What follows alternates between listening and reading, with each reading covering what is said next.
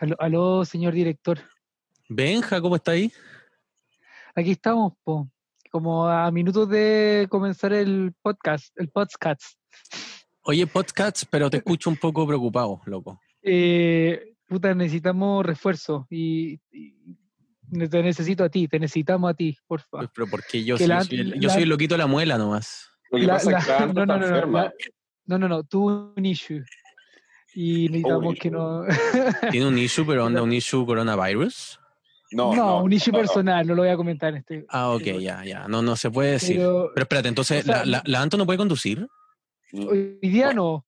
sí, necesitamos a alguien que no que la reemplace porque es irreemplazable. Así que, eh, ¿puedes ser tú el, el conductor de este día, por favor? No, esto es imposible, olvídalo. No, Benja, olvídalo, ninguna. Confío demasiado en ti. No, Por favor, tenemos todo armado ya. pero nada, suspendamos el programa y lo grabamos en tres días más. ¿Cómo se Mira, te te- ocurre? No, No, pues por favor. Ya, pero- ya pero- estamos acá, Pero imagínate. ni siquiera sé, o sea, sí sé de qué vamos a hablar, pero ni siquiera sé cuál es el tono del programa. Yo soy como periodista, soy fome, soy apagado, no, por ningún motivo. ¿Cómo se Da lo mismo, da lo mismo, sí, da lo mismo, da lo mismo, da lo mismo. Ya, bueno, yo lo voy a hacer, pero ¿se acuerdan que teníamos en pauta, no, Juan? Pero Sí, te mandamos un mail pues, por, el, por la cresta. pauta. Te mandamos ahora todo para que re- renueves un poco las cosas y dale nomás. Ya, pues, démosle entonces. A ti te va a estar encantar, te aquí, van a aquí- encantar los oye, invitados. aquí me llegó, ¿ah? va a estar Vicente Gutiérrez hablando de la homosexualidad y la religión. Buen tema. Vamos a estar conversando sobre eso. Y después no te creo el invitado que tiene el tío Hotspot. Te encanta, te leyendo aquí. encanta a ti. No, no sé, ah, no, no sé, ah, pero, pero dicen por ahí que el hombre no duerme porque trabaja de noche. Rodney, el emblemático Rodney, va a venir a la historia del tío Hotspot a contarnos su vida nocturna ahí como Un ícono. Pedacito de, de Hotspot cuando es eh, Parental. Advisory. Y, ¿saben de qué vamos a hablar? De carretes virtuales que se suben de tono. ¿Qué tal? Con el pollo No. campo. Qué miedo. Yo no cacho, no cacho esos carretes virtuales. Oye, No te Yo creo tampoco. nada, Benjamín. No, no le Yo creo nada. Ustedes son un par de cínicos. Pero dejemos los cinismos de lado. Aquí comienza Hotspot Radio. Ya, qué difícil reemplazar al Anto Forge. Esto es tremendo desafío para mí personal, pero prometo intentar de estar a la altura. Estamos con el gran Juan Vallejo, periodista que nos está acompañando, también con Benjita Marchant, porque tenemos nuestro primer invitado y vamos a hablar de un temazo. Eh, y a mí me llega de cerca, por cierto, porque eh, me sigo considerando cristiano, pero estudié en un colegio católico, fui a un colegio muy conservador, por lo que sé las historias de ustedes, Benja, Juan, también lo fueron, y tenemos un invitado precisamente para hablar esta relación tortuosa entre la religión y su moralidad y la homosexualidad. Vicente Gutiérrez, ¿cómo estás? Periodista, escritor también, bienvenido a Hotspot Radio. Hola, eh, Hola, hola. eh, hola, hola, buenos días. Hola, hola. Eh, nada, estoy, estoy bien, aburrido un poco, pues. ¿Cómo lo has Eh. hecho con la cuarentena? Eh, he descubierto, nada, como que he jugado harto con planta, he tomado harto alcohol, eh, eh, he jugado gato, he estado bueno para mimir la fiesta. Eh, ¿Qué es lo que es mimir? ¿Qué ¿Ah? es lo que es mimir? Yo no sé lo que es mimir. Todos ponen mimir y yo no cacho qué es lo que es mimir. dormir, pero en lenguaje más tierno, como me, me voy a... Ok. ¿Ya? Eh, he estado bueno para mí, bueno para mí, mire. Y, y- y eso. He escuchado podcast Mandaba hotspot. notes, Pero me aburrí. ¿Mm? He escuchado podcast hotspot. Sí, he escuchado el podcast Hotspot. A mí me encanta como Benjita dice podcast. Como que todavía le cuesta, vamos en el tercer capítulo y le cuesta mucho. Sí, aquí me retan en mi, en mi casa, mi roommate. Todo el rato que le digo iba a hacer un podcast, me, me corrige todo el rato. Oye, yo tengo, una Podcast. pregu- yo tengo una pregunta corta y fome eh, para Vicente. Em, ¿Eres creyente o no? No. Pero Y me ahora, gusta hacerlo. O sea, como ¿Cómo? que me gustaría tener, tener fe en como algo y ¿Mm? poder como que esa fe en algo me mantuviera como en la cordura. O sea, por ejemplo, mi mamá es muy creyente y encuentra toda raja pensar como que tus miserias se van a como solucionar como por último después en un lugar bacán en el cielo. Como que me encanta tener como, y también pensar que como que hay como algo más grande que tú que como que un poco como que domina tu vida, en cambio como que uno tener como la noción de que, que uno controla su vida. Eh, es medio terrible porque uno vale pico, pues entonces no, uno no es como un gran controlador de vidas. Eh, pero no, no soy creyente. Igual a veces pienso que me gustaría como revisar eso, porque como quedé tan traumado por los religiosos que eran mis padres, como que he dado la- el espacio de creer, Mm. Solo que como que tenía como ciertos acercamientos con el budismo, y ahí yo pensé como, ah, igual, pero... eh, pero no, no, no, no soy creyente, me arriesgo la perdón. ¿Y qué iglesia iban? ¿Qué, qué profesaban o qué profesan? ¿Como católico, cristiano? Eran evangélicos, protestantes, eh, pero una wea como sectaria bien especial porque tenía como unas tintes como clasistas, eh, en el sentido que querían como desligarse de la idea como clásica del, del evangélico de clase baja que predica como con terno en la, en la, ah, en la plaza, como de la idea de Pastor Soto. Ujú. Eh, eh, y tenían como un rollo medio como clasista evangélico eh, y además con colegios. Entonces, por ejemplo, tenían como, wow, eran como una, mi tía es la dueña de esta como weá, que es como una empresa, onda, en verdad la, empresa, la empresaria más exitosa de la familia, tiene como iglesias en España, un hogar de niños en Haití, eh, iglesias en casi todas las ciudades de Chile, un colegio en la dehesa, otro en Huechuraba, otro en la comunidad ecológica. Yo fui a esos colegios, entonces era como todo un sistema como que controlaba todos los aspectos porque no era como solo el domingo, como que iba del colegio canuto, eh, además tenía como papás canutos y la iglesia canuta, como que todo era canuto, no sé, era bien como el pico. ¿Y cómo toman esto? Eh, per- Perdón, Juan, pero pa- para hacer un poco la contextualización, porque estamos hablando un poco de cómo se origina tu vida relacionada con la religión, ¿no? Y, y- y con el mundo evangélico, que si bien también en el catolicismo, por ejemplo, hay eh, sectores mucho más conservadores y mucho más eh, moralistas, eh, igual el mundo evangélico como que tiene un karma de ser incluso más duro respecto a temas como la homosexualidad. Entonces, cuando tú eh, empezaste a crecer y cachaste que te gustaban los hombres, como a todos nosotros los que estamos acá, eh, ¿cómo empieza esa vida de, de descubrirte sexualmente, pero además de conciliarlo con este sistema, como dijiste tú, en el que estabas metido entre medio? po? Quiero decir dos cosas. Primero, que cuando la gente como que yo cuento que iba a un colegio como muy estricto evangélico y me dicen como, ah, sí, mis papás eran full católicos. Yo es como, weón, no vengas a comparar tu miseria promedio con mi weón. Ahora de verdad, como, como, weón, todo el mundo tuvo papás católicos, ya entiendo que traumático, pero weón, mi weón era rara en serio, era sectaria. ¿Qué Eh, opinan tus papás ahora con todo lo que tú hablas de su iglesia? ¿Qué cosa? ¿Y qué opinan tus papás y tu familia con todo lo que tú hablas, por ejemplo, de la iglesia a la cual ellos asisten y la fe Es que que ellos ahora nos llevamos bien porque soy un buen hijo. No, lo- lo- lo- me, me imagino, pero por ejemplo, eh, has como contado en qué consiste la iglesia en la cual tu familia es parte. ¿Cómo toman ellos que tú hables de esa iglesia de manera pública? Eh, omitimos ese tema, pero en verdad como que yo ahora tengo una relación como muy buena con mi mamá, pero creo que ese es como el final de mi relato, porque es como... Tipo, Juan Vallejo se saltó como toda la historia, ¿cachai? Porque Sí. Vicente estaba entrando a Eh, contarnos esta historia de su adolescencia. cuando- Pasemos a los... Sí. sí. ¿Tenía amigos de- Eh. de, tu, de tu iglesia? ¿Son homosexuales ¿Ah? tus amigos de tu iglesia? ¿Tenía amigos homosexuales de tu iglesia? ¿Se juntan? Sí. Eh, o sea, bueno, el descubrimiento partió, bueno, yo cuando chico caché que, que era gay al tiro. Dije, Sí, ah, pues de- y... chupando el chupete. y weón, El problema es que, es que te quedó gustando. sí, y me A mí gustaba- nomás, a mí. Pero esto ya no es como ser gay, es como que te gustan los monitos animados. Como que es minísimo. Encuentro que como, como sexy, ya bueno, pero eso es otro problema mío. Eh, vamos a la homosexualidad. Zoofílico, zoofílico. Sí, como zoofílico monito animado. Eh, nada, pues como que empecé a cachar que era fleto, pero nunca tuve una sensación culposa al respecto. Por ejemplo, mi hermana, que creció en este mismo ambiente y que empezó a pensar que era como bisexual y a tener como sexo estando en el colegio, y como que ella como mi, por mi culpa, por mi gran culpa, como que estoy haciendo algo mal. En cambio, pensaba que como que yo estaba bien, los conservadores y malos, y como que yo tenía que escapar de, de este lugar nomás. Entonces como que siempre mi, mi, mi- mi enfoque estaba como hacia el momento en que yo dejara de vivir con mis papás y esa era como mi esperanza de vida. Y bueno, acá de nuevo como la clase como un factor como determinante, porque igual me imagino que yo tenía como la noción de que iba a poder estudiar a la universidad, poder como después vivir por mi propia cuenta, eh, y como, no sé, que podía estudiar fuera, que están todas esas amalgama de opciones, y creo que eso hacía igual como mucho más soportable la miseria de como los evangélicos castigadores. Eh, creo que habría sido mucho peor si no hubiera tenido la noción de saber que eso pues iba a poder estudiar y como una vida plena e independiente.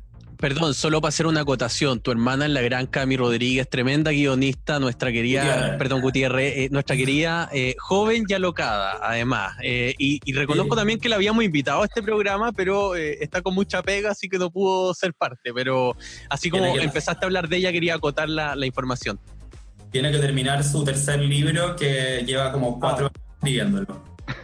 Oye, yo quería decir algo que igual es heavy, como para los ca- católicos, porque también tuve como una. No, no fui a un colegio católico, de hecho, como que no hacía religión, hacía filosofía en vez de religión, te dan esa opción. Y, pero para los católicos, que uno se tiene que como confesar, como ir donde el cura y decir, como, oye, me estoy teniendo pensamientos como. Encuentro que es igual es heavy, como en la religión, ¿cachai? Como tenés que contarle a alguien como para disculparte de esa weá, como. ¿Tú te confesabas ahí? Sí, creo que lo hice como dos veces, pero nunca dije que, que era homosexual. Como, fue como, no, eh, le grité a mi mamá, como "Pu- pueda así, caché, pero... Ah, no, a mí me llevaron a terapia de reconversión y todo. Qué miedo. La ¿Y cómo dura, fue eso? cuéntanos eso. Pero ¿cómo sabían? Eh. Como tú lo dijiste, lo comentaste, Lo que dijiste al pastor, gusta, no, se me notaba que era gay. y, y además, em, además de que se me notaba que era gay, eh, subí como algo a mi Twitter, mi fotolog, como una foto como TKM BBC, no sé, como una wea muy así. Y, y como que mis papás la imprimieron, la foto, y me dijeron, ¿qué significa esto? Y pusieron la foto arriba de la mesa, y dije, ¡que soy gay! Y mi papá me dijo, sidoso. Y yo, quedé así, y yo quedé como, guau. Y bueno, en realidad no quedé guau. Me fui corriendo y le dije como, ¡muérete! Y me fui como corriendo por la escalera. Y te caíste, ta, ta, ta. amiga, etcétera. Bueno, después tuve que volver al colegio y todas esas weas y me llevaron a una psicóloga que muy ortodoxa, muy, muy profesional de la de la iglesia, era mi prima, que era como la hija de mi que es la como doña sectaria. Y entonces ahí iba como mi prima y mi prima me decía como, juega más fútbol. Me obligaban, en, como todo esto estaba, era un sistema como grande que era- también estaba en el colegio. En el colegio como que me obligaban a quedarme en los recreos dentro de la cancha de fútbol.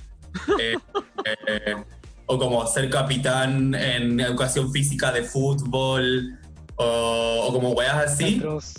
En el fondo a mí no me molestaba tanto porque tenía un espíritu competitivo de chico como, me gustaban los deportes. El fútbol era el que menos me gustaba, pero igual me gustaban. Pero igual era una mierda, pues, weón. Y... Y no un poco tortuoso.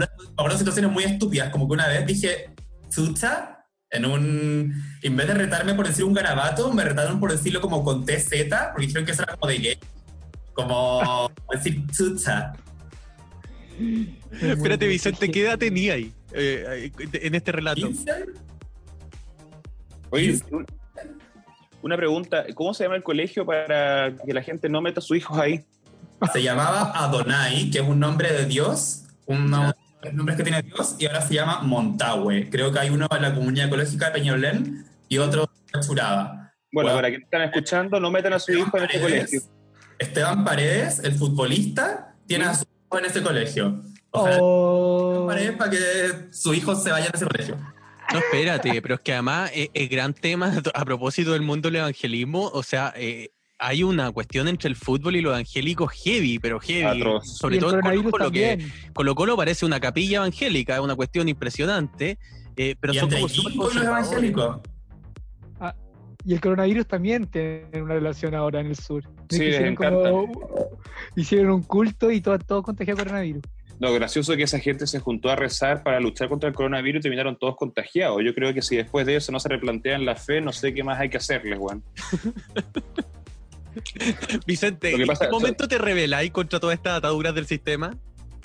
No, yo siempre era muy como, como que no me gustaba el evangelio, pero me acuerdo que el momento como de inflexión fue como a los 16 años, y ya, supuestamente un pecado que es el único pecado imperdonable, que es maldecir al Espíritu Santo. Eso está en la Biblia. Y Léalo. es que yo estaba con una amiga, como en la parte, como mi, mi mamá tenía esas como camionetas que tienen como partecita de atrás, como separada, ¿Ya? ¿Weá? Ya yo estaba ahí y le dije a mi amiga que se llama Paola, le dije, Paola, voy a decir algo. Y me dijo, ¿qué? Y le dije, maldito Espíritu Santo. La verdad. Y como que solamente si dices eso, como que te cagaste, te vas al infierno. Y quedó así y me dijo como, ya, yo también. Y dijimos los dos al mismo tiempo, maldito Espíritu Santo. ¿Quién es y ese fue como un punto de inflexión para mí como de, de De rebelión, liberarte. De liberarme. ¿Ah? En, en estricto rigor, el Espíritu Santo vendría siendo como un pene, po. O sea, ¿No es como lo que embarazó a la Virgen María? Pero una paloma. ¿Sabido es que es una Una paloma? paloma, pues. Bueno, Una pero si, paloma. bueno, si fertilizó a la Virgen María, que era Vallejo, virgen, Juan Vallejo, ¿cómo un tan, pene con alas. cómo tan falocéntrico, hombre? O sea, to- todo lo relacionáis con el pene. O sea, Mi llega una tenía niña... un fotolog en que decía que el Espíritu Santo era Adriana Barrientos, pero no me acuerdo por qué.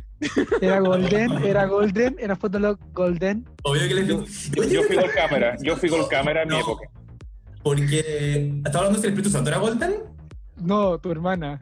Ah, sí. Y, y concursaban esas weas versus lives. Ay, qué atro. Se nos cayó el Vieja- carne mal a todo, pero así, Vieja escuela, vieja escuela. old school. ¿Cuál era tu, nombre de Fotolog? ¿Cuál era? ¿El mío? Sí. Mi fotolog era patético. Yo como cultivaba como el feísmo. Como que me acuerdo que... Y aparte mentía, mentía heavy mi fotolog. Como que uno me inventaba casas en, en la nieve que yo no tenía. Y como que buscaba casas en la nieve en Google. Y las arribita del fotolog. no, weón, enfermo. Arribita del fotolog. Ya subía a mi casa en la nieve falsa. Dos, me encantaba sacarme fotos de los frenillos que yo tenía, que me cambiaba como todos los Colores. de color, weón, perno. Onda, para el 18 de septiembre me ponía como bandera de Chile en los frenillos. Oh, la wea fea, sorry. No, weón, lo certísimo. Eres muy bula- bu- buleable.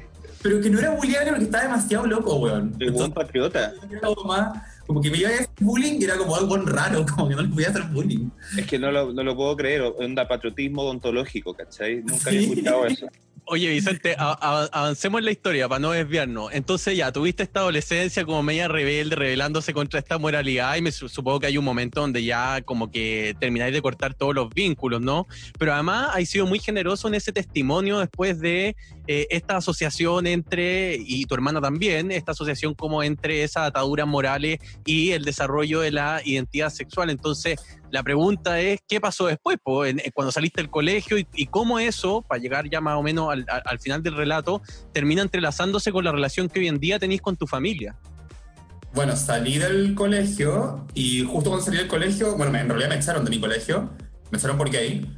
Eh, eh, Ah, te echaron por gay. Sí. ¿Cómo Y terminaste el colegio? ¿Ah? ¿Cómo terminaste el colegio? eh, haciendo exámenes libres en un liceo de, de Peñalolén, en el que también hacía exámenes libres Nicolás López. Estupendo. Eh, se llamaba como algo del Alba. Eh, y hacía, hacía preuniversitario al mismo tiempo. Bueno, después a la U a estudiar y justo me he pasado ahorita en película y como que mi mamá le chocó mucho ahorita en película, entonces se fue a vivir a Haití a hacer ayuda social. Y mientras yo estaba haciendo la universidad, mi mamá estaba en Haití, así que no la vi nada en todo mi preuniversitario. Eh, después volvió porque volvió porque como que estaba preocupada de que yo estuviera como metido como en las drogas. No sé por qué. En verdad no estaba, sintió. estaba metido muy promedio, como... y, y la otra volvió como a rescatarme de las drogas y ahí como que el- la tesis y todo eso lo hice viviendo con ella, me la como el pico. Después me fui a vivir solo, como que tuve un trabajo que era como muy como gusto de mamá tener. Y, y como que ahí nos empezamos a llevar bien. Entonces ahora tenemos como un vínculo como muy de la buena onda. De repente como que voy a verle y me hizo unas weas más locas. Eh, y como que la pesco, pero en general como que la quiero harto. Creo que ella ha mejorado como humano. Eh, como la otra vez me dijo como Vicente, me mandó un WhatsApp que decía como Vicente, quiero que sepas que independiente de quién te guste, como que el amor no se tranza y siempre vas a poder contar conmigo. Eh, así que igual creo que tuvimos como una especie de redención. Y como que yo creo que yo, yo omito las weas que ella me dice y ella me omite a mí. Como por ejemplo la otra vez como que fui a comer a, a su casa, yo estaba medio curado y dije como algo, ah, pues como mi expoloro. Y mi mamá como que, como que dijo como que yo no había hecho nada y yo como, mi expoloro, mi expoloro, mi expoloro, y como que no me pescaba. Entonces, la, la forma que tenemos los dos de manejar al otro es como omitiéndonos un poco, como estilo ejército gringo, Don't Ask Él, pero versión con amor. Eso. Sí, ¿Cómo toma tu familia ahora eh, que tú hables de, de la iglesia a la cual ellos participan? De hecho, es parte, no, digo, bastante importante de tu libro, Ansioso y Desnudo, que lo tengo acá. Eh, ¿eh? La por- semana antes de que se estrenara, o sea, de que se estrenara así como de película, del lanzamiento, eh, me invitaron a comer y me dijeron como, Vicente, como salimos mucho en el libro, esto va a ser como joya locada de nuevo, como que preparamos los pasajes y la weá. Y yo les dije, puta, como en verdad no, tranqui, como que queda mucho más de manifiesto lo terrible que es tenerme a mí de hijo y lo mal hijo que soy yo, que Oh. lo mamá o papá que eres tú. Y mi mamá me dijo como, ah, qué bueno, sí, en verdad eres mal hijo. Y como que me abrazó. O sea, como en verdad eres mal hijo. Porque yo de chico era brigio. Como era insoportable chico, sí, era el gritón. Ya como que me abrazó y fue bacán. Eh, y como que en una parte como que me río de mi papá, por, como que mi papá es como que tiene un vínculo medio Piñera Cecilia Morel con mi mamá, como que muy ¿ya? Qué miedo. mi papá es como un guan que no se mide, como obvio que mi mamá le diría como guan guarda el papel y mi papá muy piñera mostrando el papel, ya como que, entonces siempre tiene como, como Fernandicosas, mi papá que se llama Fernando, después que le conté eso y se cagó de la risa a mi mamá, que era como que en el fondo lo que más le importaba esto, y las entrevistas que he dado al respecto del libro he sido como muy cuidadoso de, de no mencionarlos, y creo que ellos no lo leyeron, pero una tía que sí lo leyó les contó como más o menos de qué iba y estaba como ok, con, con, la, con la cantidad de exposición que tienen. Y, y entienden que como que yo me pueda, como que los ataques a la iglesia de ellos, lo ven como algo distinto que yo lo ataque a ellos. Claro. entienden que yo de la iglesia y me hizo daño, entonces como que en el fondo estoy en mi derecho de que quieran. Oye, Oye. y una pregunta también rápida, acorde de lo que acabé de decir. Eh, ¿Tus papás alguna vez te han manifestado que se ha cuestionado la fe, teniendo, considerando varios puntos, entendiendo la cosmovisión que tienen ellos del mundo a, a partir de la fe? Su hijo, me- su hijo homosexual, su otra hija es bisexual, han expuesto lo, que- es vivir eh, dentro de un culto católico, por así decirlo. ¿No se han cuestionado ellos eh, su propia fe ante esto de que no les haya tocado una vida como Dios manda? Eh, mi papá es como esos hombres heteros que tienen como el arroz y la seguridad de un hombre hetero, que en el fondo, como aunque no tengan ni una expertise de nada, como que lo decís todo con mucha seguridad, está ahí como, como que decís que todo lo que decís es como un poco incuestionable. Entonces mi papá como cree esta weá y nadie se lo puede cuestionar. Mi mamá, en cambio, como una mujer, eh, inteligente que mi papá además, eh, sí se cuestiona a veces, o a veces me dice como, chucha, debía haber sido menos estricto contigo la Camilo, ¿no? Yo como, pero, y bueno, y mi mamá se lo ha cuestionado lo suficiente para ahora tener como un vínculo bien saludable conmigo y, y bien lejano, o sea, como, y entendiendo que no me tiene que dar la cacha con weas que no quiero escuchar, ¿cachai? Como, como que está bien, está bien sociabilizada, señora. Buena onda, me cae bien. Qué bueno. Eso. Yo tengo una pregunta también, eh, Vicente, como para ir eh, terminando esta conversación. ¿Tú crees que es compatible ser homosexual con estar ligado a alguna iglesia cristiana o, o tener una fe y una espiritualidad propia, eh, una creencia como el cristianismo? Eh, entiendo que existe una weá que se llama padis, que son como unos fletos, fletos religiosos, y por mí todo ok con que existan. Entiendo también que hay iglesias anglicanas en Inglaterra, incluso gente que hace la ceremonia o misa, eh, es homosexual. Eh, y eh, así como desde el aspecto más bíblico, eh, la Biblia efectivamente tiene una escritura en que dice como no ya será hombre con hombre, el que lo hiciere sobre ellos será sobre, sobre ellos será fuego, creo, la guay que como que te va- van a quemar a los gays. Pero dos, dos versículos más abajo eh, dice que también eh, será maldito quien use camisas, o sea, telas, como que mezcle telas, como lino con lana, como, como que no uso, por ejemplo, que tenés que vestirte completamente de lana o completamente de lino para estar- Y eso nunca he visto que nadie religioso tenga mayor, eh, mayor reproche con utilizar o no lino y lana o mezclarlo. Nunca he visto que discriminan a lo- a los que mezclan lana con lino ni la tela sintética. Entonces, entendiendo eh, la esa forma, como que a veces cosas que están en el Antiguo Testamento ya no valen. eh, creo que alguien podría fe- perfectamente compatibilizarlo y estar ok, como... Creo que eso es bacán también, como a los héteros nadie les exige como ser de una forma como u otra, como encuentro que los, como que los gays tengamos que todos a priori ser como de izquierda y progres y ateos, como que es un poco homofóbico en sí mismo como premisa Es como que- totalitario, que ¿no? ahí- como que está bien que sea ahí como, o sea, como que en el fondo de hecho la lucha debería ser porque yo creo que a los gays se nos impone mucho eh, el éxito, como que tener como el éxito laboral que se les impone a los hombres y además como el tema de verse bien que se les impone a las mujeres y yo creo que vamos a llegar como a una igualdad entre heterosexuales y homosexuales cuando los gays vamos a ser unos sacos de wea y nadie nos diga nada.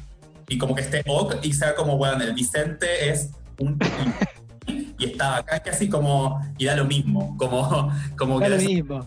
como defectos el fleco Oye, Vicente, sin duda quedan mil temas pendientes. Te Gracias. queremos agradecer mucho haber compartido tu historia con nosotros, reflexionar. Te vamos a invitar a otro programa porque sabemos que la. Forge estaba con muchas ganas de estar contigo al aire, así que Sí. seguramente le va a tocar más adelante.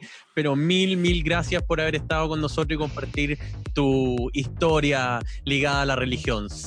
oye muchas gracias los escucho siempre y muchas gracias Eh, por todo así que invítenme gracias a ti. por venir Eh, yuhu. Gracias Ya. a ti, Vicente. Gracias, Vicente. Chao, chao, Vicente. Oigan, chiquillos, ¿cachado que en la cuarentena eh, como que bajan los antojos? Weón, yo estoy adicto a los helados, me los paso comprando. A todo el- Bueno, yo les voy a dar entonces el secreto mejor guardado de Instagram, Poga Helados. Cuéntanos. heladería de autor auténticamente chilena de nuestro querido Pipe Gres y que está funcionando en cuarentena, así que revisa sus sabores y precios en su Instagram, arroba Poga Helados y pide que te lo envíen a domicilio. Puta, ya saben ya, pues cabro. Arroba poga helados en Instagram. Hay uno de chocolate 70% cacao extraordinario, Benja. No, yo, yo ya he probado eso. El de pistacho y me encanta. Así después de lo de hotspot, de lo after, el pibe siempre nos, nos da a probar un poquito de su helado. Bueno, vamos a estar hablando de after, de fiestas, de la vida de los scores de Vedeto, porque la historia que nos trae Tío Hotspot en el siguiente bloque es espectacular. Nos estás escuchando a través de Spotify, Apple Podcast, Google Podcast. Esto es Hotspot Radio.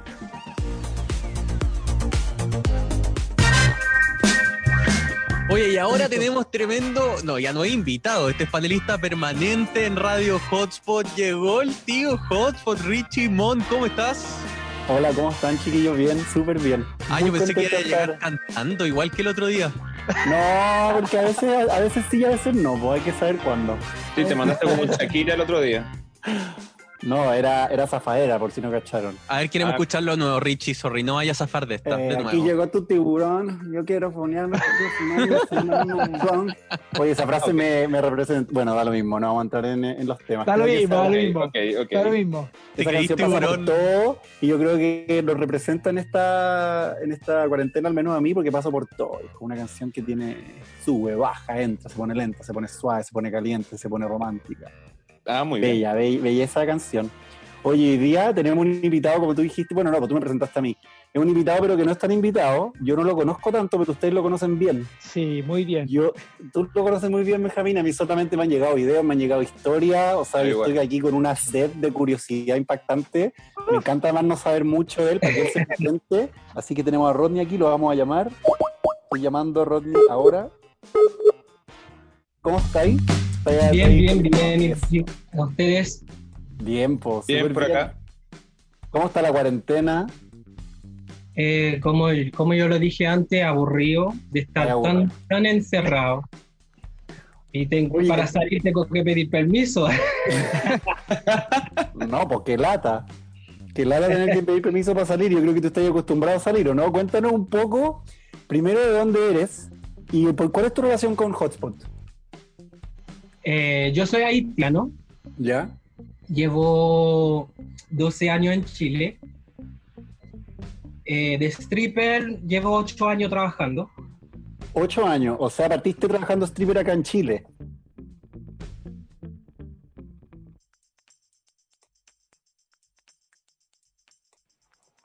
Eh, al principio no, trabajé en otras cosas que nada que ver. ¿Ya? ¿Y qué te llevó- ¿Cómo fue tu camino para llegar a trabajar de stripper? Si nos podéis contar un Un poco. amigo, ¿Ya? un amigo, un amigo stripper que íbamos en el mismo gimnasio ¿Ya? Ah, y ya. me habló de ser stripper, pero al principio yo no quería. Oye, y este amigo era una... ¿De, de dónde surgió su proposición? ¿Dónde, digo, se vieron en las duchas, no sé, perdóname que mi mente se vaya a pero digo, ¿Cómo llegó un amigo Eh. a decirte que tenía un potencial para ser stripper? No. ¿O te gustaba la fiesta ya de antes? No, ¿Te gustaba eh, bailar? No, no, no, no, eso viene por el cuerpo. Eh, éramos compañeros de, de gimnasio, entonces me dijo, ay, tú podías bailar. ¿Ya? Y yo le pregunté, ¿qué cosa? ¿Cómo bailar? Me dijo, stripper, yo soy stripper, te puedo ayudar a poner, a, a lanzarte en el, en el rubro. ¿Ya? Yo dije, ¿qué, qué era? ¿Qué, ¿Qué es stripper? Porque en mi país no, no hay, no existe. De verdad. ¿En serio?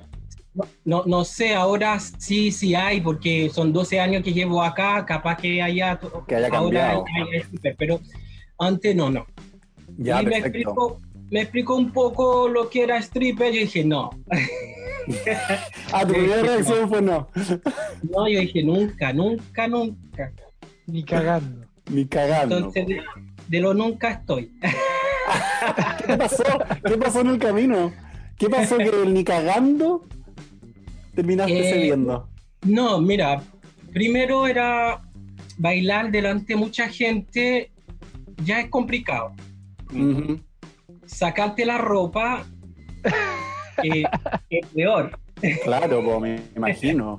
Entonces, Entonces, eh, como, como nosotros, nosotros los haitianos somos, eh, que la mayoría somos cristianos, Ah, eh, eh, somos un poquito más cerrados en ese, en ese, en ese, en ese círculo de ver. más conservadores. Sí, entonces yo dije no. Ya, perfecto. Oye, y una pregunta que quizás me estoy adelantando un poco porque quiero aquí hacer la diferencia, porque yo partí diciéndote cuál era la relación con Hotspot. Lo importante es acá aclarar que tú partiste trabajando en la fiesta Parental Advisory, que es una fiesta de Hotspot. Me pidieron acá encarecidamente que hiciera la diferencia, porque no es Hotspot, es Parental Advisory. Hotspot igual es una fiesta que es más Sin censura. diversa, LGTBIQI Más más. Eh, entonces ahí mi pregunta es como, tú, tu preferencia sexual, eh, eh, tu amigo cuando te pidió ser stripper, ¿era para que trabajara de stripper en un local heterosexual con mujeres? O tú ya, no sé, yo no sé cuál es tu orientación sexual, ni siquiera hablar de eso, pero... Eh, mira, yo, él, él me habló en general, no, pero Ya. él no, baila, no baila en el, en el ambiente gay, ¿Ya? era para... Es como para, para mí era una ayuda para poder ganar un poquito, ganar lucas extra. ¿Las lucas eran buenas? Eh, Las que te sí, sí. sí. Y, mm, Entonces tú partiste heterosexualmente primero hablando, partiste bailando para mujeres. solamente para las mujeres. Perfecto. ¿Y ahí te, te gustó? ¿Cómo fue esa primera experiencia? Mi primera experiencia fue terrible, terrible, terrible. ¿Por qué? ¿Por qué? A ver qué En una discoteca en Meripilla, nunca lo voy a olvidar porque era mi primera vez. Eh, donde había como más de 380 mujeres. Oh my god. Y tú eres el único stripper para todas ellas. No, no, había, éramos Ah, ya. tres, Ya, pero yo era el único negro. Ya. Y hay, Sabrosón. ya, hay como un fetiche. Y ahí. no, y en, y en- y en ese, y en ese tiempo no había mucha, no, no había mucho stripper eh, de color. Ya. Eh, era solamente el Mafla, que todo, yo creo que casi todos lo conocen, que era el, el primero, el, el africano, el primero que empezó a bailar acá, como el negro. Y no había más. Ya. Entonces, al llegar ahí, la chiquilla me vieron y de ahí me empezaron a gritar el negrito, el negrito, yo, yo estaba tiritando, Ay, me quería- me devolver, yo dije, Sí. ¿dónde me metí? Sí. ¿Dónde me metí? Pero yo dije, ya estoy, hay que apechugar. ¿Y qué te pasó? Porque sabéis que a mí a veces yo en las pedidas solteras que he ido, de repente hay un maltrato y ellos, y los mismos strippers piden, de repente las mujeres se vuelven locas y los arañan. Eh, me, estoy, me estoy anteponiendo a lo que te puede haber pasado, pero No, entiendo el temor de esa eso- histeria femenina Eso pasó, eso pasó, eso pasó. Uy, al salir, en, al salir en el escenario empecé a bailar y cuando llega el momento del lento para sacarme la ropa, todas, todas, todas, todas subieron al escenario, me sacaron No. todo de una. Yo estaba en el suelo, no podía salir, los guardias me fueron a sacar. te reí ahora. Qué bueno que te reí ahora. Yo me lo imagino, me encuentro. Eh, no, fue, no, fue que- terrible. Ahora, ahora es como, Sí, pues hay- muy, a mí lo cuento como broma, pero... ¿Cómo fue esa transición? Yo tengo, una pregunta, yo, tengo, yo tengo una pregunta particular. Eh, Dijiste que eran para 300 personas, 300 mujeres en Melipilla. ¿Quién organizó esto? ¿La municipalidad? No, no, en la discoteca, que era una, una discoteca muy famosa antes, por ahora no está, que se llama Ópera. No sé si la conocen. Ya, No. perfecto. Es Ya. una discoteca muy grande. Era- Ya. Ahora está cerrada. Ah, ya no. Preguntaba porque han, han- han salido varias, entre comillas, polémicas que algunos alcaldes en Chile han organizado para el Día de las Madres, show de stripper con 300 personas. Entonces yo pensé que era, era- era uno de estos casos. No, no. Eh, En, mi, ci- en mi ciudad, eh, en mi ciudad, en Coyhaique, pasó una vez que hicieron un show de stripper para la mamá del Día de la Madre, imagínate. Increíble. Participaba en varias, pero Oye, en no, Hotspot no me también, ha pasado nada. en Hotspot tam- también te ha tocado gente que se sube al escenario también, ¿o no? ¿Cómo?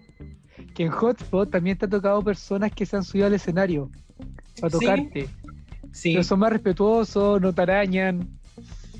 ese- esa es la diferencia entre los gays y, y las mujeres el oeste. ¿Cuál es la ¿Cuál? diferencia? Porque yo he visto videos, yo no he visto tu show en Parental Advisory, no lo he visto, pero he visto videos donde también hay mujeres. Las mujeres son, por ejemplo, cuando están solamente mujeres, no hay hombres, ¿Ya? porque cuando están mezclados, las mujeres tienen, están tímidas, o como tienen miedo, le dan vergüenza a subir. Ah, se Pero cuando es pura mujeres, cuando, cuando es puras mujeres, no es terrible, te rascuñan, te agarran, te, no sé, te hacen- Oye, Rodney, mira, tú contaste esa historia con, con humor. Ahora yo te quiero preguntar, ¿cómo pasaste de esa primera experiencia, que fue un poco traumática, que ahora es bacán que te podáis reír al respecto, ¿cómo pasaste de eso a, uno, continuarte ahí en el negocio y llegar a Hotspot, a Parental Advisory? Llegar a los hombres, pa- digámoslo así. Llegar a los hombres, claro. No, pasó, pasó, eh, después me dije, bueno, estuve como dos meses, me invitaron a hacer el evento y yo decía que no porque tenía que eh, como mentalizar o asimilar lo que pasó. Claro, un proceso. Oye, fue un trauma. Obvio. Superarlo. Sí, sí, sí, Sí, sí, po, porque fue terrible como yo lo Obvio. Y un amigo que hizo una página de, de stripper me dijo, ah, ya, eh, ¿tú quieres hacer parte de la página de stripper eh, para despedida de soltera? Yo dije, bueno, sí, porque es más piola, porque en casa. Claro, quizás eso le da más control, más in- Claro. intimidad. Sí, sí, es más, yo dije, ya sí, porque ya empecé, démosle. Y de ahí Claro. empecé a agarrar más confianza, eh, tener más experiencia Perfecto. y hacerme como, como personaje, solamente en despedida de soltera. Perfecto. Y ahí, ahí te- no tuviste muy, experiencias muy negativas, porque yo, como digo, había escuchado que de repente las despedidas solteras también de repente se ponen. Sí. Y la idea era nunca, nunca trabajar en discoteca. Perfecto. ¿Y qué pasó, Rodney, entonces? Eh, ¿Qué- po- qué- no, por el tema de que lo que pasa, tengo un compañero que es mi amigo, me decía cómo son los strippers. Todos los strippers son cabineros, son, son egoístas, son todo. Entonces yo no quería mezclarme con ellos. Se esconden el colalé. No, sí, sí, te pueden cerrar, te, te pueden esconder una bota, te pueden esconder todo para Ah, salir, para, para no salir en el escenario. Ah, una Eh, competencia. cuando hay mucho. Ah, Sí. Ya, y cuando uno cuando y cuando uno que la gente le gusta cualquier cualquier otro te pueden eh, como dicen acá te pueden cagar cagar el show Oye, perdón, yo, yo, yo, yo quiero, yo quiero meter aquí el, el- literalmente meter Métala. No, déjeme meterla, Métala, por métela, favor. No, mira, Es que yo, a diferencia de Richie, sí he estado en Parental Advisory. Y digamos que Rodney es una leyenda del mundo gay, particularmente porque es un hombre muy bien dotado. Es decir, eh, digamos que es una especie de trípode, que creo que es un dato que Richie no había dado y que es fundamental. Pero yo quiero preguntarte, Rodney, eh, pues nos estáis contando cómo llegaste a las fiestas gay, po, eh, pero tu preferencia sexual, ¿cuál es? Yo soy hetero, pero mira, yo, llegué, yo llegué al, al, al, al, al- al ambiente gay porque un compañero me dijo, mira, están buscando un negro para trabajar de gogo en, en Taurus. Ah, partió por Tauro. perfecto. Supiste la- el dato Sí, Tauro. ya. la, ide- la, la idea era, era eh, gogo, pero con desnudo, es como un gogo stripper, lo mismo que hago, que hago en ¿Ya? ¿Y tú sabías entonces que ese Tauro era gay? Te lo dijeron, es una fiesta Yo, homosexual. yo sí, yo sabía, sí me dijeron, pero yo dije que no lo voy a hacer. Pero me dijeron, no, eh, no, no, no, tú no vas a bailar de stripper, vas a bailar de gogo, tú vas a estar en una pileta arriba, no tiene nada que ver con, con la gente. Perfecto. O sea, bailar nada más. y entonces ya no hay problema, yo dije que sí. Ya. Y de ahí pedí que me, que me pusieran un- una máscara, porque como voy a hacer desnudo delante de tanta gente. Oye, que eres tímido, no puedo creer que eres tan tímido. Sí, está bien el proceso. Yo me muero de ganas de saber cómo pasó. Ya, ¿y qué pasó No, ahí mira, mira, el, el- yo me preparé, ¿Ya? eh, subí al escenario, los nervios, de verdad, se me comieron, pero entero. En Porque serio. tenía que hacer el, el desnudo, no podía hacerlo. Pero- sal- salí, salí normal, preparado, con el pene recto, todo, para salir, como siempre hago el show. Oye, qué bueno que mencionaste el pene erecto, porque eso va a ser la próxima pregunta. Primero yo te quiero preguntar, ¿por qué estabas tan nervioso? ¿Era solamente porque era una fiesta con puros hombres? Y segundo, Eso. Eran porque eran puros hombres. Porque Y yo eso- no estaba acostumbrado con el ambiente, no estaba po. acostumbrado con este público. Yo dije, mucha, como las mujeres son locas, yo Claro. dije, los hombres va a ser peor. Yo- Oye, Rodney, oye, Rodney, y en términos de tú propio, como tú tienes que salir con el pene erecto, en términos de excitación, ¿fue más difícil eso también? ¿Era más difícil que nos conté un poco las técnicas que tení para mantener ese pene erecto? Sé que hay varias. Eh, Cuéntanos. Y, y si era más difícil para ti mantenerlo Mira, erecto sí. en una fiesta con hombres que con mujeres, que me imagino que igual, no sé si te daba algo placer o no hacerlo con mujeres, o era un trabajo nada más para Eh, ti. no, no, no, no, no, no, no, no hay ninguna diferencia porque eh, al salir en el, en el escenario uno sale erecto porque hay que hacer un truco que no voy a decir lo que es. Ay, no, Rodney, de aquí no sale. Rodney, de aquí no sale. Yo lo he visto, yo lo he visto. Cuéntalo, Rodney, cuéntalo. Rodney. Invitamos para que la nos eso. No, No, la no, gente Rodney. tiene que tener eso co- como duda. Pero yo Ya, tengo una ya. pregunta, yo tengo una No, pregunta. no, no, ¿Alguna no puedo revelar el truco, no puedo revelar el secreto. Pero igual se tomarán alguna pastillita azul, porque de- de No, estar tanto tiempo con e- erecto no, no debe ser fácil, ¿no? No, ¿No tomas no, pastillas? Debe ser duro. Por eso el truco. El truco, mira, mira, el truco, uno, uno se prepara, uno se prepara, se manosea un ratito ante el ante Claro. ahí adentro, Se el camarín, chilito. Un se te pone recto,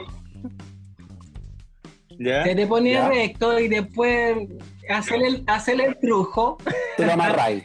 y Te lo uno con el truco, sí, Es bo- una así. Amarra. Es una Y con eso ya. se corta la sangre. Perfecto. Se corta no es toda la sangre, se corta la sangre entre el pene y el cuerpo. ¿Mm? ¿No, ¿No es doloroso un poco eso? ¿Cómo? ¿No es doloroso? ¿No te genera un poco de dolor amarrártelo un poquito, una Eh, incomodidad? por el tiempo sí duele.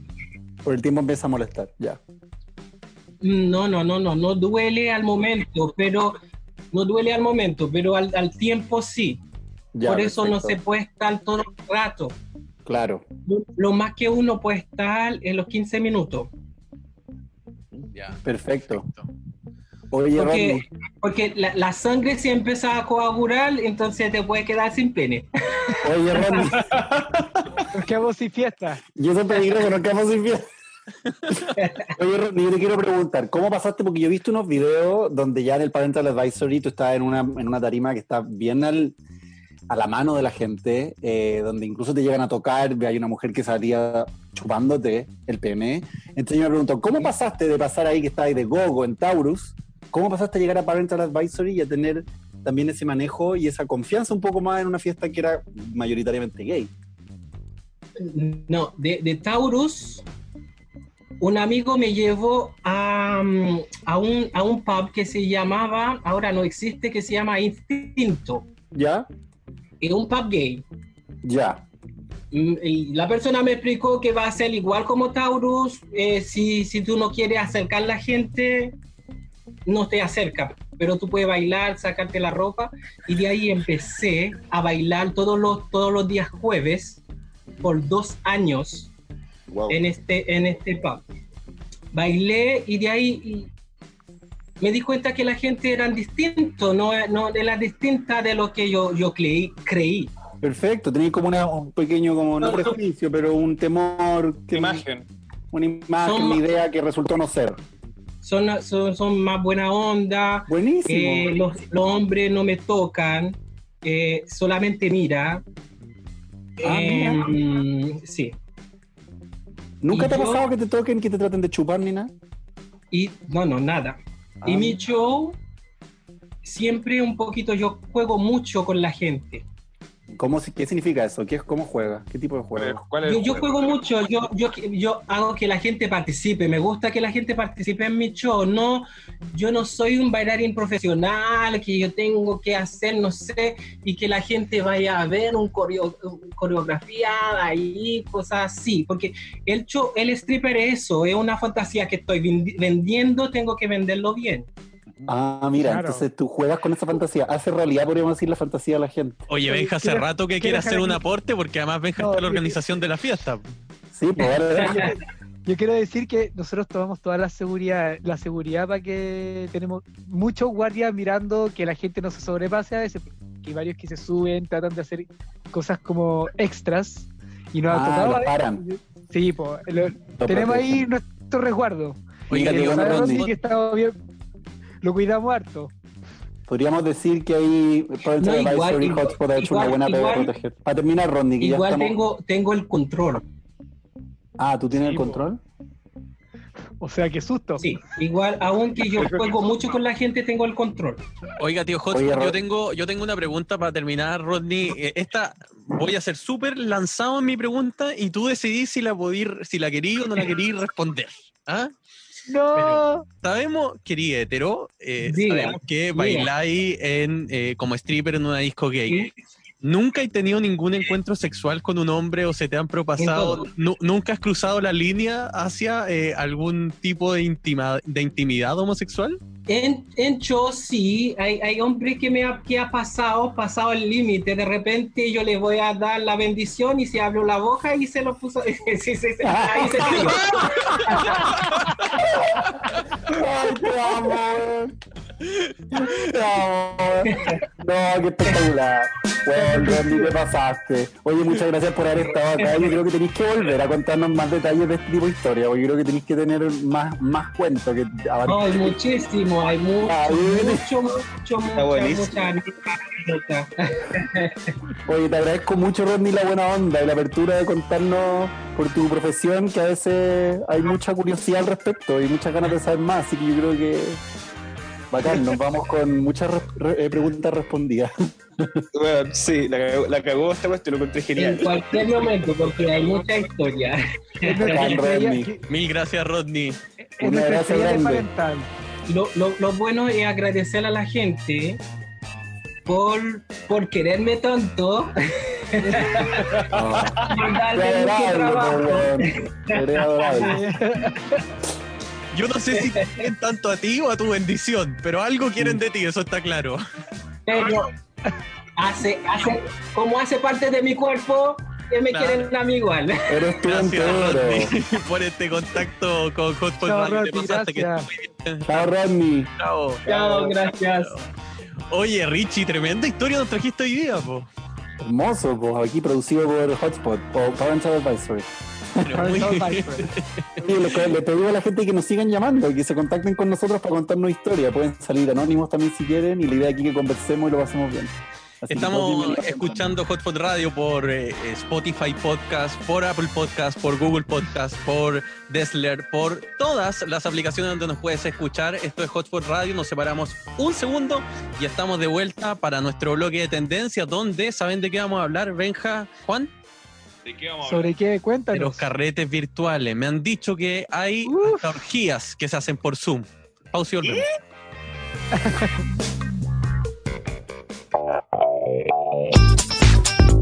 Oye, ya nos pillaron conversando porque estábamos precisamente eh, hablando con nuestro siguiente invitado sobre lo que vamos eh, a conversar ahora en estos próximos minutos. Recordemos que estamos con Juan Vallejo, Benja Marchand haciendo Hotspot Radio y se sumó ya el Pollito Campo, el ex jefe Hola, hola. de Hotspot, pero él tiene su propia fiesta también eh, ahí. Así que, ¿cómo estáis, Pollo? Bienvenido.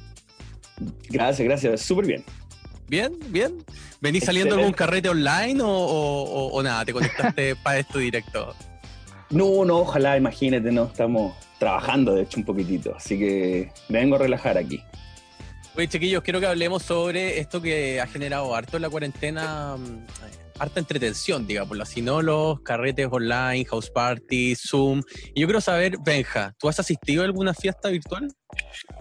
Eh, más que fiestas son como son previas, muy muy tranquilas, como que nos juntamos con amigos que no que están afuera de Chile o que están a- que no lo hemos visto hace rato y más que nada hemos estado ahora hablando y hueveando, pero me he cortado bastante en esta cuarentena, no he tomado nada de hecho.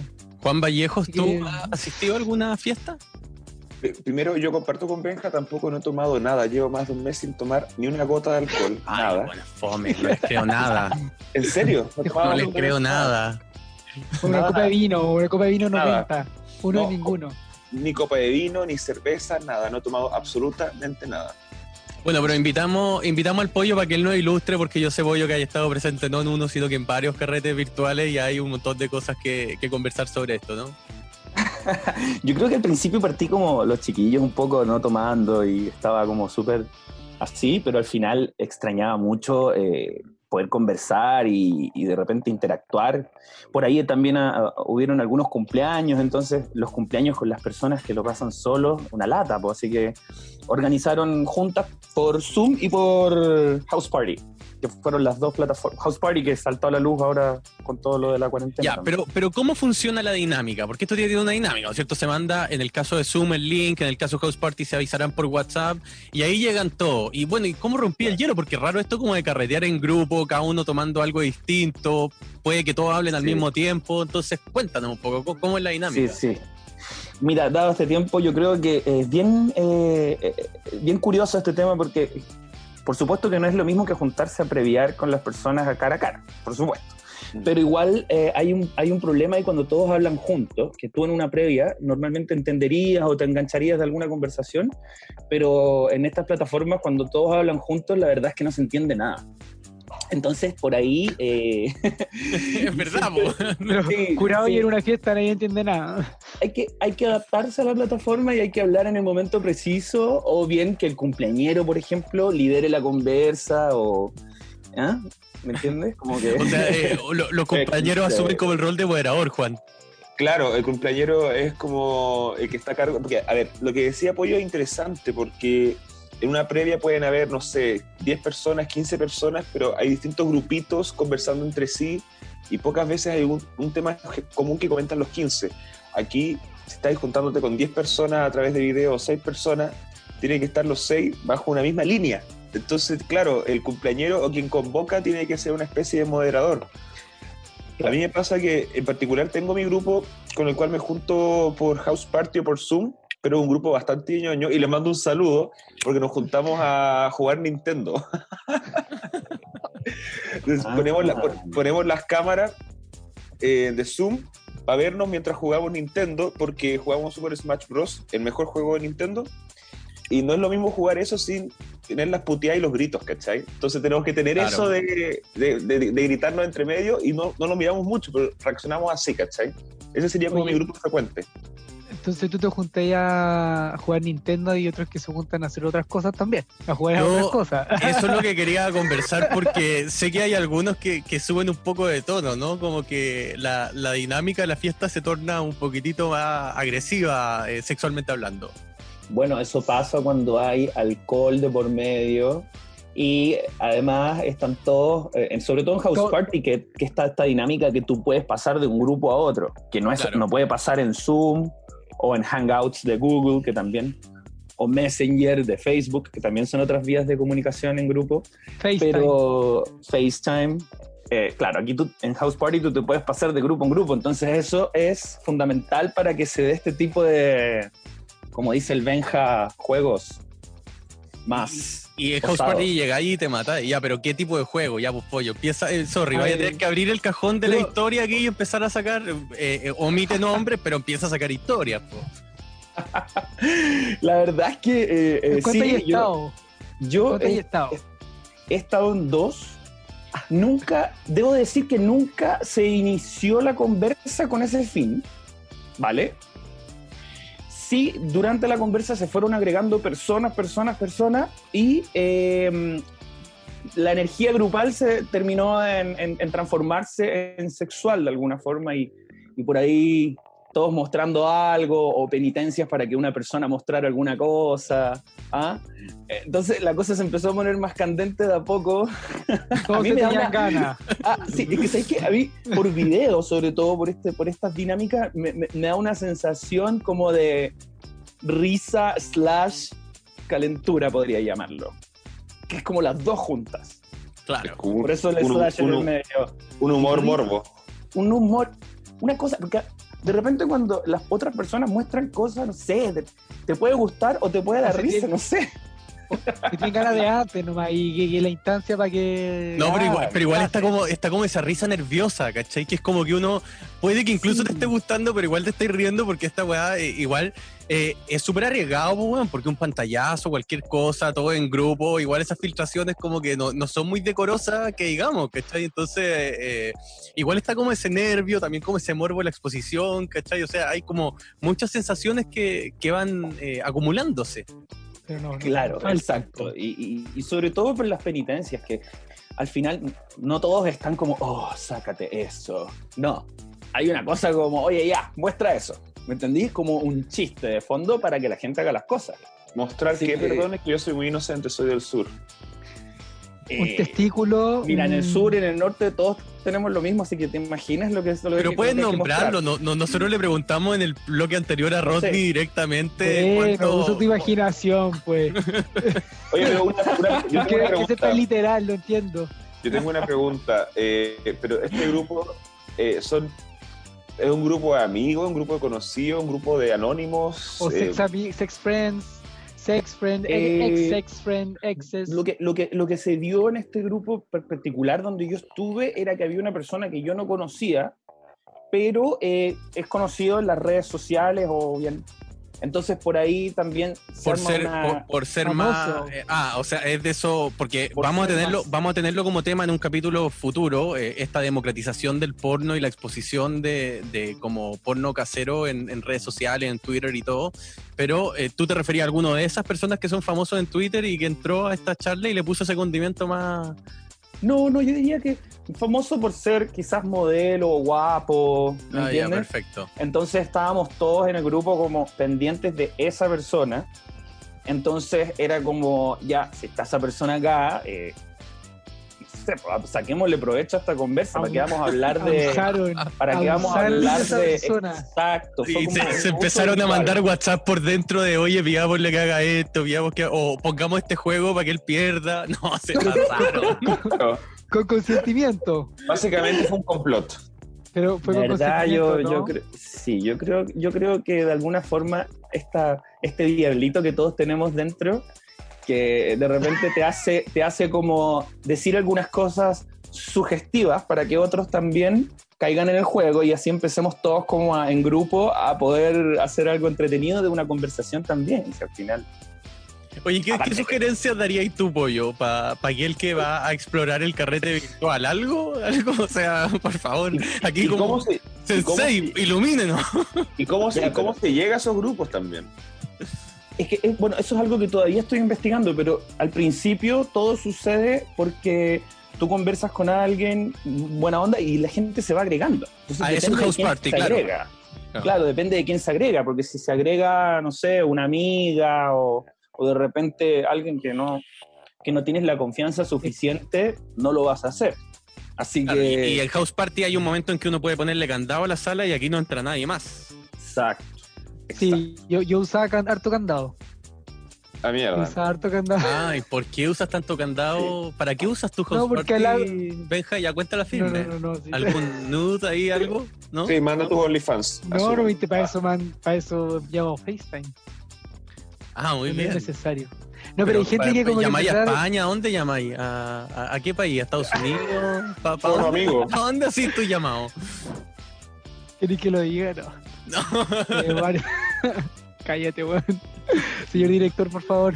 ya, muy bien, muy bien. Van a salir los trapitos, los trapitos al... Por ahí. No, y Juan está calladito, ¿no? porque además contémosle a nuestros auditores que nosotros los estamos escuchando, o sea, nosotros nos vemos para poder eh, intentar de, de no eh, pasar uno por encima de otro conversando, y Juan está callado como con, como con cara de estoy tomando nota aquí, yo creo que tiene el lápiz en la mano, pero él tiene que tener historias terribles también, y se hace, el- se hace aquí el No, santito. ah, no, la verdad, eh, así como demostrar por cámara o cosas así, eh, no tengo ni una historia particular conmigo, pero me pasó una vez, hace muchos Ah, ya, años, Juan hace Vallejo, 10 no- años. no- perdón, nunca he mandado un nude por, in- por, por Grinder, por cosa, Instagram. Instagram. Yo creo que más de 10 veces en mi vida no. Wow. Pero me pasó una vez, hace muchos años, como más de 10 Todos años. quedamos así como. El pollo también quedó como helado. No, en serio. Pero una vez alguien me puso en eh, se, se empezó como a hacer show por video, yo no estaba mostrando, y estaba como en un baño, y entró la mamá. Fue genial. Fue genial. Nada, yo estaba viendo la cuestión así, tampoco como súper aburrido, porque era un cabro que me joteaba, pero así súper morbosamente. Y me decía como, hoy te muestro, te muestro. Y yo, ya, pues, filo. Fi- Figuraba yo echado con un pijama de polar en mi cama, ¿cachai? Ya lo más matapasiones del mundo. pero no estaba ni ahí. Y Gallo como que hacía show la cuestión y de pronto como que se abre la puerta y entra como una señora así, pero y escucho, pero mamá, y como que baja el computador y se corta la señal. Bueno, yo fue lo mejor, fue el mejor plot twist de, de soft porn o porno. Siguieron hablando. ¿Ah? Lo que, lo que sí, lo que sí- hablando. No, no he vuelto a hablar con él nunca más. Me lo encontré después en un carrete, así, pero como que no me habló. Yo creo que para él es un tema, un tema tabú. Un saludo para él, sí, un saludo a su mamá también. Oye, deberíamos Pero- haber traído esa historia al tío Hotspot contigo, Juan Vallejo. ¿No escucha? ¿No estará escuchando? ¿Será alguien que va a hotspot? Yo creo, yo creo que además que sí. lo bueno, lo bueno es que quedó grabado en tu mente esa situación como algo chistoso, no quedó como algo porno, No, ni candente, yo- ni yo- nada, quedó como. Y creo que, esta es una de las, creo que esta es una de las pocas veces que lo he contado, porque lo tengo tan así como que fue tan incoherente que ahora que es el tema me acuerdo. Oye, oye, pollo, Oye, ulti- ¿te acuerdas? ulti- ah, tú, tú querías decir algo. Después te iba a hacer la última pregunta sobre este tema para que ya pasemos a las sugerencias de la semana.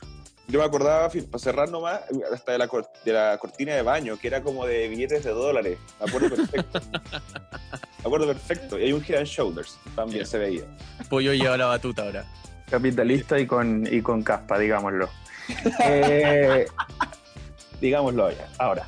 Perdón, ¿tú me hacer una pregunta? No, tú, tú querías decir algo Ah, hace rato. Te estábamos Sí, es que interrumpiendo. como, es que como, como estábamos hablando un poco de, de las redes por las cuales nos comunicamos ahora eh, en grupo, yo quiero darles un tip muy importante cuando hagan un grupo en House Party y la cosa se ponga más candente. ¿Ya? ¿ya? Lo primero es, no se te ocurra sacar un pantallazo de la situación o grabarlo, digamos, de forma desde el computador o desde el, telu- desde el teléfono. Desde Está bien, estés. pero ¿cómo podríais saber que la otra persona no está grabando? no Porque a todos, les llega, parece, ¿no? a todos les llega una notificación cuando eso sucede. Ah, ya, muy Entonces, bien. Ya, muy bien. entonces eh, eh, eso pasó en, un- en el grupo donde estábamos. Fíjate que, que alguien lo Ah. hizo. Nunca supimos quién. Nunca supimos quién. Entonces le llegó la Oh, notificación. ah, pero no, te dice quién lo hace. Solo te dice que se ha tomado una captura de pantalla. Exacto, Un se tomó traidor. una, se tomó una captura. ritual. Exacto, así que hubo controversia. ¿Y quién fue? ¿Quién fue? ¿Quién fue? Hasta el, mom- hasta el día de hoy yo no sé quién fue, pero Y no lo era, no era yo el que estaba mostrando, por supuesto, pero igual, yo creo que también es un trato de grupo no, no hacerlo, si estamos todos con la confianza de... ¿ah? Fue en el Así momento que- que lo estaba haciendo el la- modelo, ¿no? ¿De, de cuántas personas el Claro. Ocho. Puede ser de, Hasta de 8 House Party. de House Sí. Party 8, ya. Sí. Y hay estado de 8. Oye, Bollo, ¿y sirven, ¿y sirven estos carretes virtuales realmente para que cuando puta, hay un guacho que uno no conoce, ¿cachai? Hay su crash y después, porque hemos conversado también en estos programas, bueno, en los primeros yo no estaba, pero está la Anto, yo siempre estoy en el oído de la Anto, por cierto, como para que contemos la, la historia real de esta cuestión, y eh, hemos hablado mucho como que hay amores de cuarentena, como gente que, que ha ido como eh, mandándose mensajes por Instagram, que no se conocen en persona, que están ansiosos porque termine la persona, ¿podría pasar eso en un carrete virtual también? Que conozcáis a alguien y pum, crash. Sí, sí, de todas formas. Bueno, Instagram es la plataforma más... eh, Francamente. francamente, más cercana Francamente. Para, para, para, para jotear en este momento. Instagram de New Grindr. de New. Grindr, total, total. Y eh, eh, claro, por House Party se puede unir una persona y puede seguir conversando con esa persona, de todas formas. Me, me- me pasó, yo creo. Ya, chiquillo, entonces esto es forma de pelarse también por eh, salir a carretear por Sub y por House Party. Y en el grupo hot que hacen en House Party, ¿han quedado, por ejemplo, de juntarse en vida real después de la cuarentena? Todavía no llego a esa etapa, pero creo que probablemente eso va a suceder. Primero cuando sepamos cuándo termina todo esto también, ¿ah? Por ahora son puras ilusiones. Pero esa historia la va a dejar el pollo para el siguiente programa. Juan Vallejos, tus sugerencias de esta semana para que le demos a todos nuestros auditores, eh, nuestro bibliotecólogo, Juan Vallejo. Ah, soy bibliotecólogo ahora, estu- estupendo. Bueno, eh, eh, para ir en línea con el programa de hoy, los, libros que recomiendo son eh, los li- libros de los hermanos Gutiérrez. Primero, el libro debut de Vicente, que se llama Ansioso y Desnudo, de la editorial de los libros La Mujer Rota, a quienes les mando un saludo especial, eh, que es básicamente el escrito de gran parte de lo que conversó Vicente con nosotros en este programa. Es como una profundidad a su filosofía y su modo de ver su propia vida y su pasado con sus padres ultracatólicos y creyentes. Y por otra parte, el libro de Camila Gutiérrez, no les voy a recomendar El joven alocada, que es su libro debut y el más clásico, sino que les voy a recomendar el segundo, que se llama No te ama, que a mi parecer es, una, es un relato un poco más maduro de Camila Gutiérrez sobre temas más personales, eh, con tintes feministas importantes de su vida en Nueva York, de su vida en Chile y sus relaciones con eso eh, vinculado a la familia. Así que lo recomiendo bastante. Es menos conocido que el primero. Así que lectura recomendada y sigue el mismo estilo clásico de escribir de la joven y alocada. Así que también muy entretenido. Esas son mis recomendaciones para esta semana. Benjita, ¿tú en qué has, perdido tu tiempo esta última semana o has ganado tu Gracias. tiempo? ¿Algo que recomendar para leer? Eh, no, pero Juan, tremendo siempre. Lo que pasa es que e- eres demasiado oculto para nosotros, entonces como que después de, de tal buen resumen de los libros no, no hay mucho más que decir. Yo he estado haciendo un poco de ejercicio y he estado leyendo también. Tengo varios libros a mitad de leer que los estoy retomando y también estoy haciendo unas meditaciones. Ah, pero es buen, es buen, Sí, es, es buen Creo que mm, claro. sí estoy haciendo, a ver si tengo por aquí el libro, pero escucha, estaba haciendo unas meditaciones. Esto es radio en vivo, claramente. En realidad no estamos en vivo, después editamos, pero no vamos a eliminar esta parte porque es parte de la historia de nuestro programa. Está Benja Bueno. buscando su libro y parece que lo encontró. Y ahora no te escuchamos más lejos, Benja, eh, sí. Ay, perdón. Ahí, ahí me ajusté el micrófono. Ahí sí, perfecto. Eh, es de Deepak Chopra y s- leí un libro que se llama Las siete leyes espirituales del éxito y a raíz de eso él hace como unas meditaciones que son 21, dina- 21 días de meditación y tiene que ver con la abundancia, más allá de que sea un éxito, así como el- habla del éxito pero como personal, eh, no de las cosas de tenerla como en concreto, ¿cachai? más bien como la experiencia y como... A mí me ha servido para estar más tranquilo en esta cuarentena, como para centrarme. Y eso. Una, una sugerencia espiritual, hoy día la de Benja Marchand. Pollo, ¿tú Oh. en qué has gastado, ganado o invertido tu tiempo esta última semana? Eh, un poco parecido a lo del Benja, fíjate. Estoy Oye, también leyendo... leer, cabrón. Me, me- me siento súper hueco viendo series en Netflix. Todos aquí lectores, weón. Ah, Pero Hay también una la serie de historia bien buena, una, También, también. bien bueno. Yo terminé Sí. ayer Rey Tigre y quedé impactado. Muy bien. sí, yo, yo estoy con Unorthodox, con la chica... Grande. No, Este- está rankeada, está mm, rankeada primera en este momento eh, en el ranking de Netflix en Chile. Está muy buena, para que la vean. Terrible Ya, pero, iba a sugerir un libro, ¿no? También. ¿sí? Ah, Lo que pasa es que yo sí. te maté porque me, me sentí demasiado tonto entre medio de ustedes. Yo estaba leyendo, estoy leyendo un segundo libro ahora que se llama El Poder de la Hora. Lo voy a empezar a leer hoy, de hecho está cerrado, mira. Sí, Ah, libro nuevo, qué verdad. rico. Muy bien, no, nos va a Eh, contar um, de eso el próximo capítulo entonces. Por supuesto, cuando sea el momento. ¿Cuál es el abstract, así como el, el- el- lo que te enganchó? ¿Por qué lo compraste? Un poco situarse en el presente, disfrutar lo que uno hace, estar concentrado en lo que hagas, Mm. eh, que sin, sin dej- dejando de pensar en el pasado que ya fue y en el futuro que no existe. Pollo, Benja, Juan, mil gracias. Ha sido un gran programa de Hotspot Radio. Espero que la próxima semana ya esté nuestra querida Anto Forge, de Forge, para eh, conducir este programa. Y si no, bueno, tendré que seguir reemplazándolo. Recupérate, Anto, te queremos mucho. Esto fue Hotspot Radio. Escúchanos en Spotify Podcast, en Apple Podcast y en Google Podcast. Chau, nos vemos. Chao, chao.